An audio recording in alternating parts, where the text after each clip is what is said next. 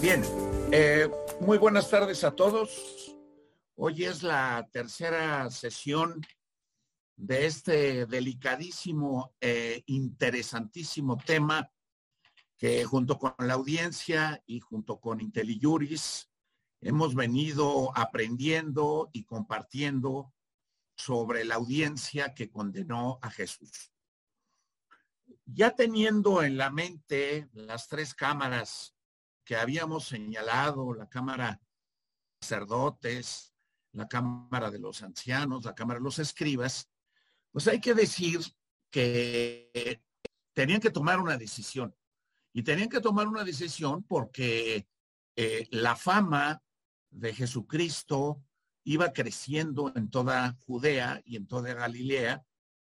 Y entonces eh, no se podía permitir por parte del imperio romano, en este caso Herodes y Pilatos, que era el procurador de Judea, que esto continuara de esta manera, porque era la doctrina la que se estaba eh, expandiendo, digamos, en el mundo judío de aquella época.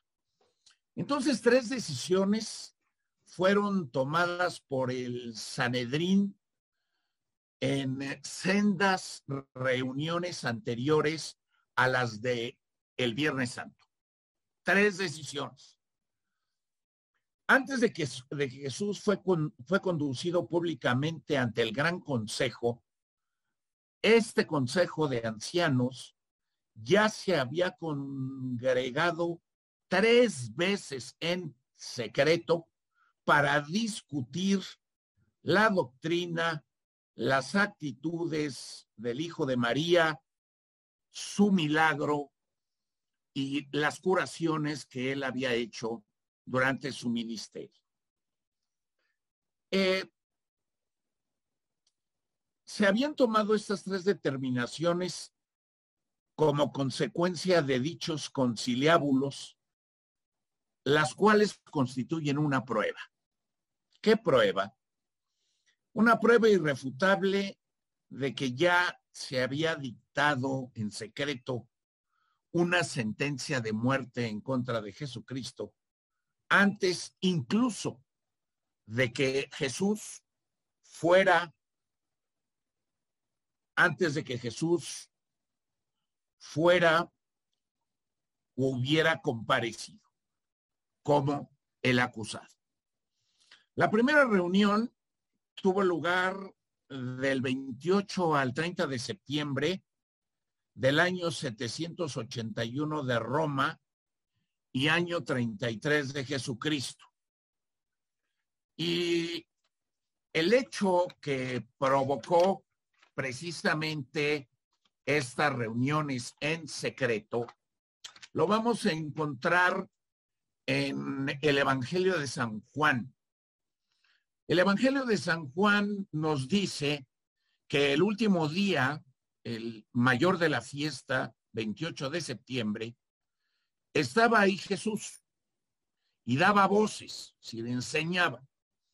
Algunos pues de la turba Oídas estas palabras decían, en verdad, este es el Mesías. En verdad, este es el profeta. Pero otros decían, este es el Mesías. Y vinieron pues los alguaciles a los sumos sacerdotes y a los fariseos, los cuales les dijeron, ¿por qué no lo habéis traído? ¿Por qué no lo habéis atrapado y traído? Respondieron los alguaciles. Jamás hombre alguno habló así como este hombre. Jamás. Y entonces los fariseos respondieron, ¿que qué?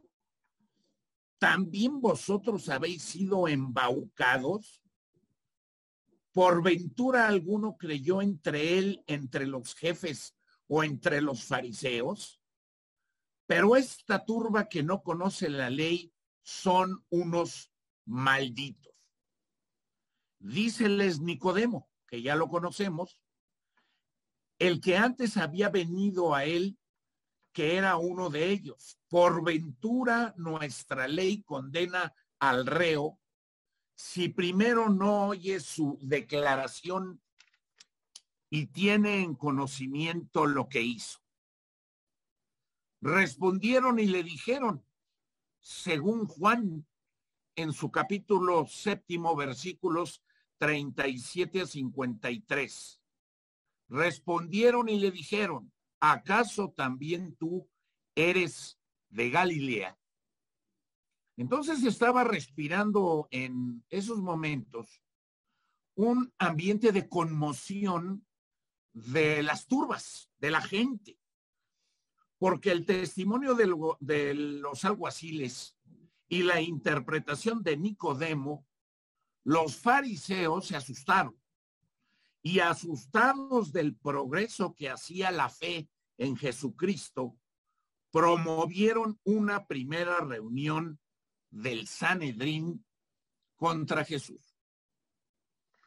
No puede dudarse de ello, según los escritos hebraicos, porque San Juan, que se refiere al envío de los alguaciles para prender a Jesucristo, añade, a propósito del ciego de nacimiento curado milagrosamente dos días después de la fiesta del tabernáculo, es decir, el día 30, que esto dijeron sus padres porque temían a los judíos, pues ya se habían concertado los judíos en que si alguno le reconocía por Mesías, tenía que ser expulsado de la sinagoga. La fuente de esto viene en el Evangelio de Juan, capítulo noveno, versículo 22. Y hay que, hay que decir que entre el 28 y el 30, el Sanedrín ya había dictado un decreto de excomunión. Ahora bien, ¿qué es lo que prueba este decreto de excomunión? Prueba dos cosas. La primera, que había tenido lugar una reunión solemne del Sanedrín, del Sanedrín, porque solo este órgano tenía poder para dictar una excomunión mayor. Ahí está una prueba. Y la segunda, que en esa reunión se había debatido la cuestión de la muerte de Jesucristo. En efecto, la antigua sinagoga distinguía tres grados de excomunión o anatema. Primero, la separación. Segundo, la execración. Y tercero, la muerte. Vamos viendo. El primer grado o separación condenaba a quien lo recibía a vivir aislado durante 30 días. Podía acudir al templo, pero tenía que estar en un lugar aparte. Este primer grado del anatema no estaba reservado en forma exclusiva al Sanedrín. Podía ser formulado en cualquier ciudad por los sacerdotes encargados de actuar como jueces en ella. El segundo grado, la execración, suponía una separación completa de la sociedad judía. Se era excluido del templo y se decía que era entregado al demonio. Solo el Sanedrín que se reunía en Jerusalén podía pronunciar este anatema. Así ocurrió en esta primera reunión contra quien nos hace afirmar que Jesucristo era el Mesías. El tercer grado, la muerte, evidentemente era el más tremendo de los tres. Solía reservarse a los falsos profetas. Este anatema destinaba a quien lo recibía a la muerte del alma y evidentemente a la muerte corporal. Todo el Sanedrín lo pronunciaba solemnemente en medio de las más estúpidas y horribles maldiciones. Y sí, por alguna causa de descargo, el excomulgado no era entregado al suplicio capital, es decir, la lapidación, tras su muerte se colocaba siempre una piedra sobre su tumba. ¿Para qué? Para indicar que había merecido ser lapidado. Y nadie podía acompañar al cuerpo del difunto o celebrar el duelo. Ahora bien, todo hace suponer que el Sanedrín no dudó en lanzar la execración contra los partidarios de Jesucristo y que hubo de deliberar en la misma sesión si pronunciaría contra Cristo mismo la pena de muerte. Una vieja tradición talmúdica tomada de los textos judíos dice que así fue y que añade que Jesús fue excomulgado entre el sonido, ojo, de 400 trompetas. ¿Cómo qué? Porque lo tomaban como mago y como seductor del pueblo. Pero en efecto, sin que sea necesario administrar tal despliegue probablemente exagerado, puede creerse que en esta reunión la pena de muerte era ya propuesta para Jesucristo y que fue seriamente debatida en primer lugar en secreto. Si todavía no se dictaba en forma definitiva, era porque el Sanedrín le temía al pueblo. ¿Y por qué le temía al pueblo? Porque ya estaba entusiasmado con los discursos, la doctrina y los milagros de Jesucristo. Sea como fuere, la medida de excomulgar públicamente a sus partidarios, de rondón el Sanedrín le denunciaba a Jesús como falso profeta, es decir, como un hombre digno del último suplicio. Sin embargo, no se había hecho comparecer a Cristo. Todavía no se le había interrogado ni sobre su doctrina, ni sobre sus milagros. En los textos talmúdicos, en la Mishnah, en los historiadores Maimónides y Flavio Josefo, se dice que no hay ni una sola prueba, como señala honradamente Nicodemo, y que ya se le había condenado sin oír su declaración y sin ir al lugar de los hechos en conocimiento de lo que Jesús había dicho. Esto se puede probar en el Evangelio, en el capítulo 8 de Juan, versículo 59.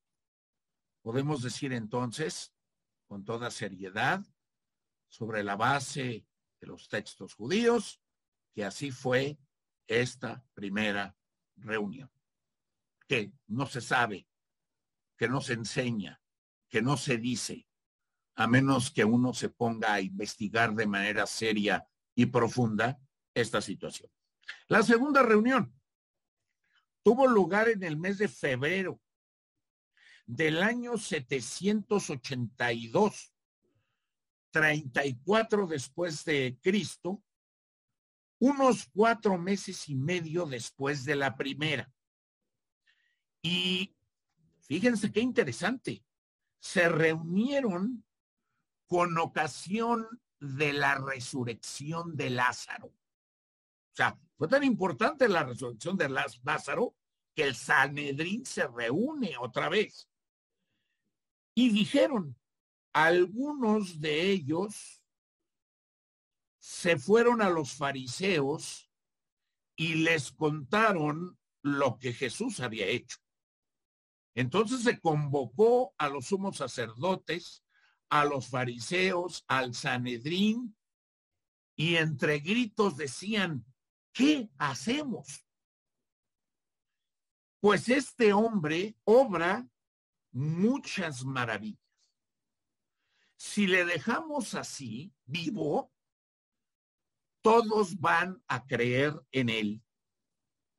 Y vendrán los romanos y arruinarán nuestro templo y nuestra nación. Uno de ellos, que va a surgir varias veces en esta plática, Caifás, que aquel año era sumo sacerdote, les dijo, vosotros no sabéis nada, ni reflexionáis qué os interesa, qué os interesa, perdón, que muera un solo hombre por el pueblo y que no perezca toda la nación. A partir, pues, de aquel día, resolvieron de manera definitiva hacerle morir.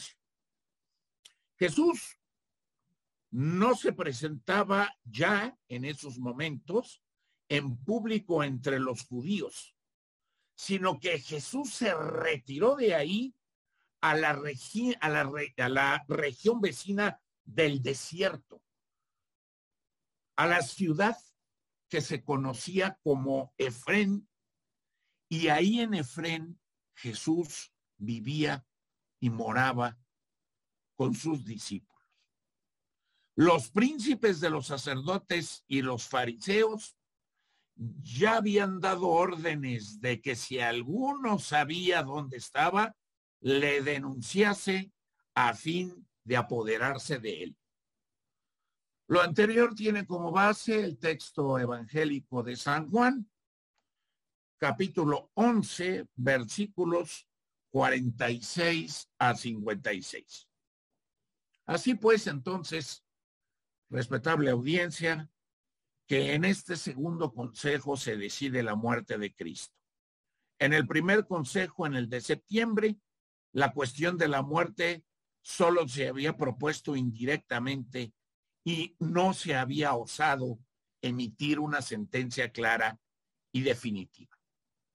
Pero ya en esta ocasión, la resolución de que lo iban a matar estaba tomada.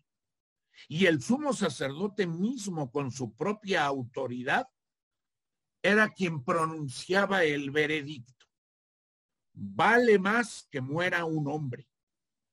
Y esta sentencia la dicta sin citar al condenado, sin escucharle, sin acusadores, sin testigos, sin investigación de su doctrina ni sus milagros.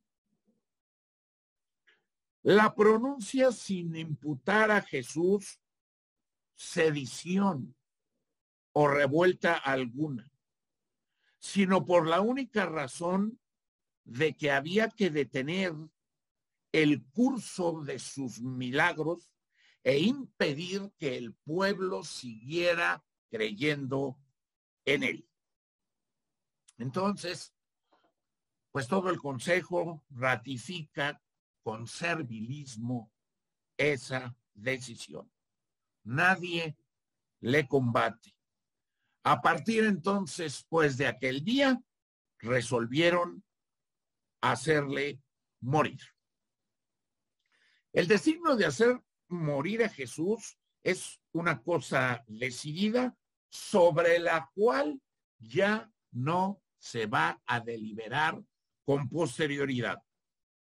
Quedó como una decisión firme y constante que no podrá ejecutarse demasiado pronto. No queda más que determinar cuándo, qué momento y cómo, con qué medios.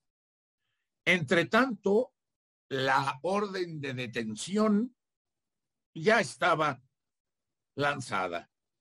Los príncipes de los sacerdotes y los fariseos habían dado órdenes de que si alguno sabía dónde estaba, le denunciara para apoderarse de él. Surge una pregunta. ¿No es esto una prueba más que evidente de que cuando Jesús sea descubierto, apresado y llevado ante el Sanedrín, estará ya previamente condenado a morir? Es evidente. Y esto nos lleva, este camino nos lleva a una tercera reunión. La tercera reunión tuvo lugar, ya se borró, 20 o 25 días después de la segunda. Un momento porque se borró aquí el, el video. Ya, ya, Bien. Decía yo que la tercera reunión tuvo lugar 20 o 25 días después de la segunda. Digamos el miércoles de la última semana de Jesús. Estaríamos hablando del 12 de marzo del año 782, dos días antes de la pasión. Y son Mateo y Lucas quienes dijeron y escribieron. Por entonces se reunieron los sumos sacerdotes y los ancianos del pueblo en el palacio del sumo sacerdote llamado Caifás y acordaron prender a Jesús con engaños y darle muerte. Pero decían, no durante la fiesta, no sea que se arme alboroto en el pueblo. Mateo narra esto en su capítulo 26, versículos 3 a 5, y Lucas lo narra en su capítulo 22, versículos 1 y 2. ¿Qué es lo que aquí se ve? la reunión de este tercer consejo ya no tiene como objeto debatir la muerte de Jesús. La muerte ha sido decidida, resuelta sentenciada en el segundo consejo. Ahora entonces habría que determinar el momento de la muerte y la forma de prender a Jesús, porque la legislación hebraica de la época era sumamente puntual y era sumamente rigurosa para este tipo de procesos. Tras la deliberación, se decidió entonces esperar y retardar lo anterior hasta después de la Pascua. El arresto de Jesucristo por miedo a despertar algún tumulto en el pueblo. Pero los miembros del Sanedrín, muy listos, se disponían a preparar su muerte. Y tras haber tomado la resolución de esperar con paciencia, vino un acontecimiento imprevisto que les hizo reconsiderar esta decisión. Un acontecimiento imprevisto. Mateo y Marcos y Lucas nos dicen, entonces uno de los doce, el llamado Judas Iscariote, yendo a los sumos sacerdotes, les dijo, ¿qué me queréis dar? Y yo os lo entregaré. Ellos ajustaron cuentas monetarias y le dieron 30 denarios. Hay veces que se lee que son 30 monedas de plata. Los textos judíos hablan de 30 denarios. Esto se encuentra en Mateo capítulo 26, versículos 14 a 16, en Marcos capítulo 14, versículos 10 a 11, y en Lucas capítulo 22, versículos 3 y 4. Judas entonces es recibido con gran alegría por los miembros del Sanedrín, como lo había sido él primero en el Consejo de Rebeldes, convocado precisamente por Absalón. Los profetas que tenían presentes los misterios de Jesucristo con todas sus circunstancias, vieron en espíritu a este tercer consejo de hombres del Sanedrín. Vieron a estos hombres desconcertados, pero no sabiendo qué partida, qué partido tomar para fijar un día propicio para la muerte de Cristo. Y luego apareciendo Judas en medio de ellos, dijo, y esto viene en los Salmos 40, 41, versículos 6 a 10. Prorrumpían mis enemigos en imprecaciones contra mí. ¿Cuándo morirá y perecerá su nombre? Y si alguien vino a verme, falsedad profería, su corazón, su corazón acumulaba para sí iniquidad salido afuera, hablaba, murmuraban contra mí todos los que me odian, contra mí proyectan mi perjuicio. Maléfica palabra en él se ha vertido y quien se acostó no volverá a levantarse. Hasta mi íntimo amigo en que yo confiaba, quien de mi pan comía, levantó contra mí el calcañar. Como resultado de esta evidente y pasmosa traición, queda resuelta la incertidumbre del Sanedrín. El prendimiento entonces de Jesús ya no tendrá lugar después de las fiestas de Pascua, en un día todavía indeterminado, sino se concertaron en que iban a dar dinero, se comprometieron a darlo y andaban buscando una buena coyuntura para entregárselo al Sanedrín sin alboroto de la turba. Esto viene en Mateo 26, versículo 16, y viene en Lucas 22, versículo 6. Entonces el Sanedrín, en esos momentos, ignora todavía cuál será esa ocasión favorable. Pero no puede tardar, porque Judas ya estaba al acecho. Y es así, querida audiencia, como antes de que Cristo haya comparecido su suplicio ya estaba fijado para el primer instante propicio.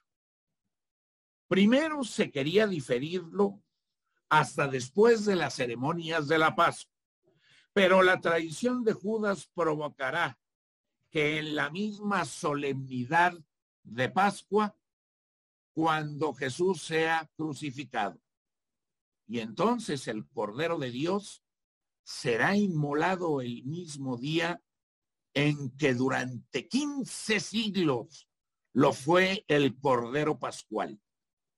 Figura y profecía de su propio holocausto. Ahora podríamos analizar conjuntamente las decisiones de estos tres consejos. Primero, Jesucristo no ha comparecido ante el Sanedrín y no lo hará hasta el jueves por la tarde y el viernes por la mañana, los días 13 y 14 de la segunda semana de marzo del 782. Y sin embargo, por tres veces el Sanedrín ya había celebrado consejo y había tomado ya tres decisiones. La primera, excomulgando sin más a los partidarios de Cristo. Se le ha denunciado indirectamente a él, a Cristo también, como un falso profeta. Y por ello mismo se le ha declarado digno de morir. En el segundo, la cuestión de su muerte se ha planteado con claridad, resolviéndose en sentido afirmativo Y la tercera, la detención y la ejecución de Cristo, se han fijado para el primer momento favorable. Primer momento favorable. Entonces hay que preguntarse a todo israelita de buena fe, cuando el Sanedrín haga comparecer ante él a Jesús de Nazaret, como si fuese a discutir su vida, no se tratará de una grande, no se tratará de una calumnia espantosa, y el acusado, por inocente que pueda ser su vida, no será indudablemente condenado a muerte 20 veces. En línea de principio y ubicándonos en cómo estaban actuando los príncipes, los fariseos, el consejo de ancianos, todo el Sanedrín, Judas ya, entre comillas, contratado para aprender al Señor, pues hay una serie de normas procesales que obligaban al Sanedrín y que preocupaban mucho a los sumos sacerdotes y que preocupaban mucho a algunos judíos. No hay que repetir que ya conocemos el valor moral de los miembros del Sanedrín y de sus disposiciones secretas así el Señor. Entonces podemos platicar ya sin dilación alguna en la sala de sesiones y asistir junto con la masa que allí se aprieta, una masa, una turba que se apretaba para ver y escuchar el proceso de Jesús. Pero se seguía difiriendo. Y para estar en disposición de apreciar con imparcialidad este drama excepcional que va a desarrollarse, poniéndonos nosotros en esos momentos de la época, pues no es necesario un conocimiento previo. Más bien, nos es necesario un conocimiento previo. ¿Cuál? Pues el conocimiento de la legislación criminal hebraica de la época. Conocimiento de la legislación criminal hebraica de la época, porque sobre esa legislación Cristo es juzgado y ejecutado, no sobre otra legislación, como muchos quisieran acomodar en un rompecabezas, que por cierto no les va a quedar porque hay que estudiar los documentos judíos. Pues hay que decir que además de las reglas de justicia natural comunes a todos los tiempos y a todos los lugares, el pueblo hebreo, que era un pueblo civilizado en grado sumo, poseía normas de justicia positiva, promulgadas o por la boca de Dios o por la sabiduría de sus legisladores. Y entonces es de grandísima importancia conocer esas reglas de justicia positiva hebraica cuando emprendemos la tarea de apreciar sin ningún prejuicio el valor jurídico de los actos del Sanedrín. Ahí está la clave. Veamos entonces lo más destacado referente a la cuestión que estamos platicando. Hay que decir que el Pentateuco y, los demás libros del Antiguo Testamento solo ofrecen un pequeño número de datos sobre la administración de justicia en el pueblo hebreo. La jurisprudencia judía, ojo, la jurisprudencia judía, en sus principios y en la manera de interpretarlos, era transmitida principalmente por la voz de la tradición. Entonces, para conocer toda la legislación seguida por el Sanedrín en la prosecución de las causas criminales, pues hay que acudir sin ninguna duda a la escritura santa y a las tradiciones de la época. No más. No se necesita más, pero hay que acudir a esto. Esas son las fuentes. Estas tradiciones existen y están también recogidas desde hace más de 18 siglos en un célebre libro, la Mishnah, que fue obra del rabí Judá. Este sabio judío, rabino, hacia finales del siglo segundo de la era cristiana y afectado por el deplorable estado de su nación, que Adriano como emperador acababa de expulsar para siempre de Judea, se propuso fijar por escrito toda la tradición judía. Diríamos labor de romanos, no, labor de los hebreos. Su trabajo recibió el nombre de la Mishnah o segunda ley y es contemplado por los judíos en la de la diáspora como el código de la ley oral por oposición al Pentateuco o ley escrita comunicada por Dios a Moisés.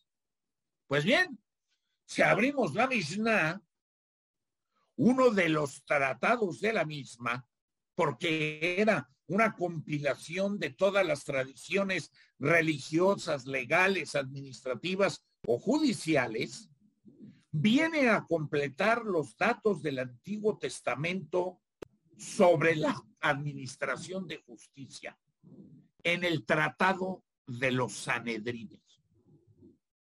Como podemos ver,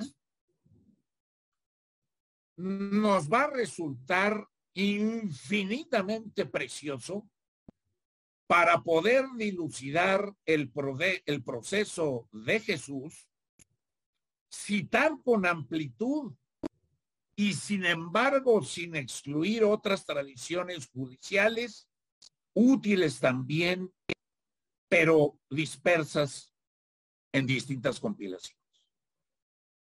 Entre paréntesis, que es muy importante. La Mishnah estaba compuesta de 63 tratados, agrupados bajo seis títulos u órdenes. Uno era el orden de la siembra, el otro era el orden de los tiempos festivos, el otro era el orden de las mujeres, el otro era el orden de los perjuicios, el otro de las santidades y el último de las purificaciones. El Tratado de los Sanedrines es el cuarto del orden de los perjuicios. Y existe una tradición latina de la Mishnah hecha por un protestante, Sorien Ujus. Pero desgraciadamente, los fallos que envuelve este espectacular trabajo son considerables. Se desearía que se ofreciera una edición corregida, porque sin duda no todas las tradiciones judiciales admitidas y recogidas en la Mishnah son auténticas. No todas son auténticas. Ojo. Muchas fueron alteradas, exageradas, inventadas por los rabinos celosos de hacer valer la equidad del Sanedrín. Sin embargo, un gran número sí son verdaderas y datan de la antigua sinagoga. Para distinguir estas verdaderas tradiciones judiciales de las falsas existe una regla infalible. Siempre que se encuentre en la Mishnah una ley judicial violada en el proceso de Jesús, puede afirmarse que data de la antigua sinagoga, es decir, que no ha sido alterada por los rabinos. Estos, en efecto, pues se esforzaron en modificar en la legislación hebrea todo lo que a los ojos de la posteridad podía incriminar la conducta del Sanedrín hacia la persona de Jesucristo. Así pues, ellos permitieron que en los viejos escritos subsistentes subsistiera, perdón, una ley abiertamente violada en el caso de Cristo, cuando, consagrada por el tiempo y por la popularidad, no había modo ya de desnaturalizar. Ahora vamos, y estamos directamente en el derecho procesal hebreo, ahora vamos a los días y a las horas en que se prohibía toda sesión judicial. Días y horas en que se prohibía toda sesión judicial. Uno, se prohíben las sesiones en sábado o en día de fiesta. Decía o dice la Mishnah, no se juzgue en día de sábado o en día de fiesta. Dos, la solemnidad de estos días explica por sí sola esta prohibición. Además, el historiador Maimónides, en su comentario por, sobre el Sanedrín, añade, como estaba prescrito ejecutar al criminal inmediatamente después de haber dictado sentencia, tal suplicio, como por ejemplo el del fuego, había constituido una violación del sábado. Y esto, jóvenes y señores, viene también en el Éxodo. En el Éxodo, en el capítulo 35, versículo tercero, se dice con claridad, no encenderéis fuego en ninguna de vuestras moradas el día del sábado. Así las cosas, también se prohíben las sesiones, incluso la víspera del sábado o de un día de fiesta. No juzgarán ni la víspera del sábado ni la víspera del día de fiesta. Otra vez es la misma. Con ellos se pretendía que, pues miren, con ellos se pretendía no exponer a los jueces a violar al día siguiente la ley del sábado. Si el asunto no se había podido concluir la víspera. Y otra fuente judía que trae esta afirmación es el tratado, perdón, el Talmud de Jerusalén en su tratado Ketubot o de los contratos de matrimonio y también en el tratado Moed Catón o de, la, o de la pequeña fiesta. Después, se prohíbe instruir un asunto capital durante la noche. Se prohíbe instruir un asunto capital durante la noche. Que sea tratado durante el día y se suspenda durante la noche dice la Mishnah, y Maimonides comenta esta ordenanza. Se abstendrán de examinar un asunto capital durante la noche, porque sabemos por la tradición oral que un asunto capital debe tratarse como una plaga. Solo se le aprecia bien durante el día. Fíjense nada más que Qué dato tan interesante. Que el asunto capital debe de tratarse como una plaga. Se le aprecia bien durante el día a la plaga, no en la noche. Luego, se prohíbe comenzar la sesión antes de realizar el sacrificio matutín. Los miembros del Sanedrín se reunían desde el sacrificio matutino hasta el sacrificio vespertino. Lo dice el Talmud, el Talmud de Jerusalén, y lo dice el Talmud de Babilonia. Ahora bien, como el sacrificio matutino se ofrecía justo al amanecer, el Sanedrín no podía reunirse hasta una hora después de la aurora. Estamos en la Mishnah, en el tratado Tamiz o del sacrificio perpetuo. Bueno, ahora habrá que platicar sobre los testigos en el proceso, sobre los testigos, para no hacernos bolas y no acudir a otras legislaciones. No se necesita, se necesita la legislación hebraica. Ahí les... Los testigos debían ser como mínimo dos. Un solo testigo no valdrá contra un hombre respecto a cualquier crimen, delito o falta que haya cometido. Una causa será firme por declaración de dos o de tres testigos. Y esto lo podemos comprobar en el Antiguo Testamento, en el libro de los números, en el capítulo 35, versículo 30. Y también en el Antiguo Testamento, en el Deuteronomio, en el capítulo 17, versículo 6 y en el capítulo 19, versículo 15. Entonces, los testigos debían declarar por separado pero siempre en presencia del acusado. Siempre en presencia del acusado. Por eso les dijo Daniel en su capítulo 13, versículo 51. Separados lejos unos de otros y los podré examinar. Separados lejos unos de otros y los podré examinar.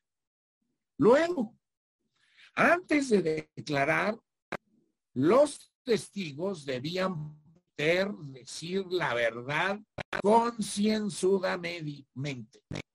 El juez los combinaba con esta fórmula, según la Mishnah en el Tratado del Sanedrín.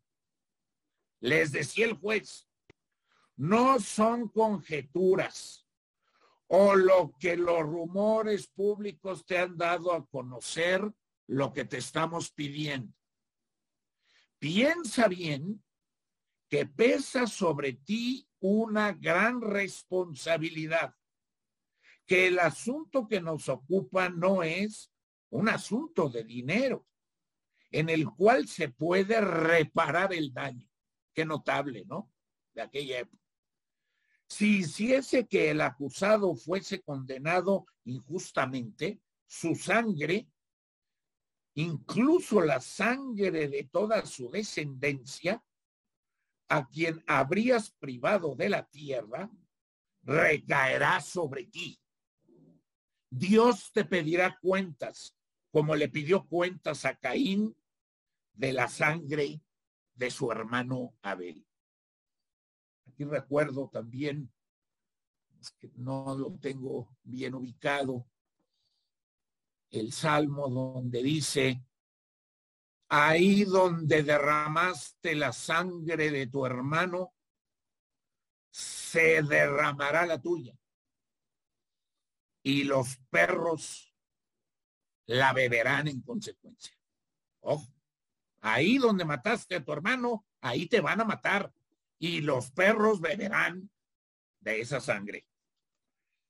Después los jueces deberían, debían examinar las declaraciones de los testigos con gran atención.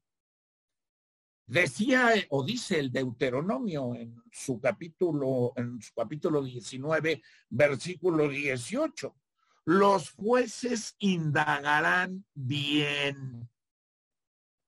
Debe interrogarse a los testigos sobre siete tipos de cuestiones Ojo, es un año jubilar, es un año ordinario.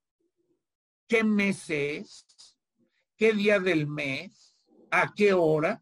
¿En qué lugar? esta es la persona y la fuente sigue siendo la Mishnah en el tratado de el Sanedrín. Luego, ¿qué pasa si los testigos declaraban en falso?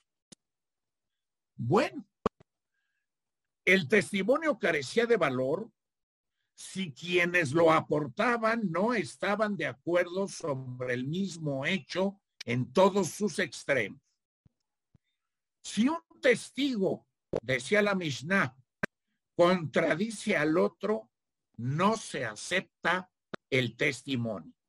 Y luego Maimónides completa, así, si se juzga el abandono del culto a Jehová y un testigo asegura haber visto a un israelita adorar al sol y a otro israelita haberle visto adorar la luna, aunque los dos hechos prueban por igual la idolatría, y esta es un crimen horrible, la prueba es incompleta y el acusado debe de ser absuelto. Esto lo dijo Maimónides. Entonces, ¿qué hacer con los falsos testigos? Bueno, pues con los falsos testigos deben padecer la pena, una pena. ¿Cuál pena? Deben padecer la pena a la cual habría sido condenada la persona a la que habían calumniado. Lógico. El Deuteronomio y el libro de Daniel, el Deuteronomio en su capítulo 19, versículos 18, 21, y en el libro de Daniel, capítulo 13, versículos 61 a 62, dicen, los jueces indagarán bien. Si ven que el testigo es un testigo falso, que ha depuesto falsedad contra su hermano, haráis con él lo que él pretendía hacer con su hermano. No tendrás conmiseración, ojo, eh, no tendrás conmiseración. Y aquí surge la famosa frase que viene en el Deuteronomio y que hoy nosotros todavía la aplicamos. No tendréis conmiseración, vida por vida, ojo por ojo, diente por diente, mano por mano y pie por pie. Repito, Deuteronomio capítulo 19, versículos 18 a 21. Y se levantaron contra los dos viejos puesto que los había convencido Daniel por, su propia boca de falsos testigos. E hicieron con ellos de la manera que ellos habían tramado perversamente contra el prójimo para dar cumplimiento a la ley de Moisés y los mataron. Daniel, capítulo 13, versículos 61 a 61. Pasemos ahora al examen del acusado, evidente. Las expresiones utilizadas por el acusado, dice el derecho hebreo, deben respirar humanidad, deben respirar humanidad y una especie de benevolencia. Josué en su momento le dijo a Acán, hijo mío, Da gloria a Yahvé, Dios de Israel, y confiésate a él. Declárame, por favor, qué has hecho. No me lo ocultes. Esto viene en el libro de Josué, capítulo 7, versículo 19. Querida hija mía, que eres sospechosa de adulterio, ¿no será la causa de tu pecado un consumo inmoderado de vino? Celar a ligereza o tal vez frecuentar malas compañías lo que te ha dado la ocasión? Cumplid pues en el nombre temible del Dios de Israel las santas ceremonias prescritas en esta circunstancia. Esto viene en la Mishnah con respecto a la mujer sospechosa de un adulterio. Entonces, el acusado no podía ser condenado en base a su declaración. Y es otra vez la Mishnah y es otra vez, es otra vez Maimónides, Maimónides quien dice, consideramos principio fundamental que nadie puede perjudicarse a sí mismo. Si alguien se acusa ante la justicia, no se le debe creer a menos que el hecho esté respaldado por otros dos testigos. Es conveniente señalar que la muerte infligida a Acán en tiempos de Josué fue una excepción ocasionada por la naturaleza de las circunstancias, porque nuestra ley no condena jamás sobre la simple confesión del acusado. Y como ya vamos a terminar, vamos a platicar de la defensa el derecho a la defensa en el derecho hebraico. El mismo acusado defendía su causa. La ley no menciona la participación de abogados, pero se le permitía a los asistentes tomar la palabra en favor del reo. Se consideraba como un acto de piedad.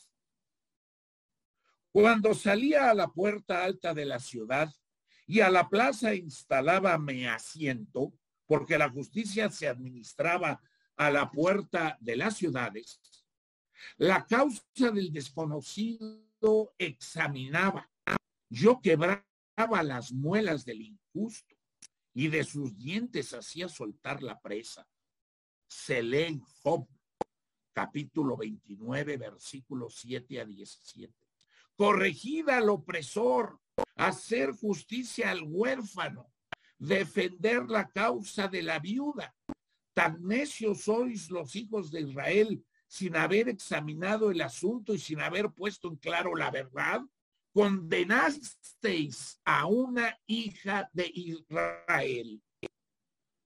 Viene lo anterior en Isaías capítulo primero, versículo 17, y también viene en Daniel, capítulo 13, versículo 48.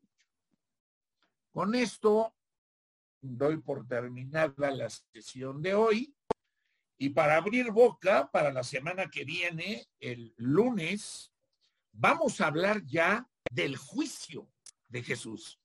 Ya estamos adentro del juicio de Jesús y vamos a hablar de las irregularidades jurídicas de la sesión de la noche.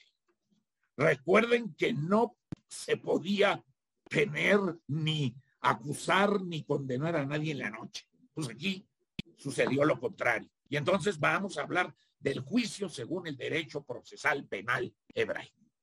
Les deseo a todos ustedes, primero, mucha salud, segundo, mucha paciencia para estarme escuchando, muchas gracias. Y tercero, muy agradecido con IntelliJuris, como siempre, porque ha acogido las palabras, las disertaciones, las investigaciones de este humilde servidor. Buenas tardes, buen provecho y nos vemos para la próxima.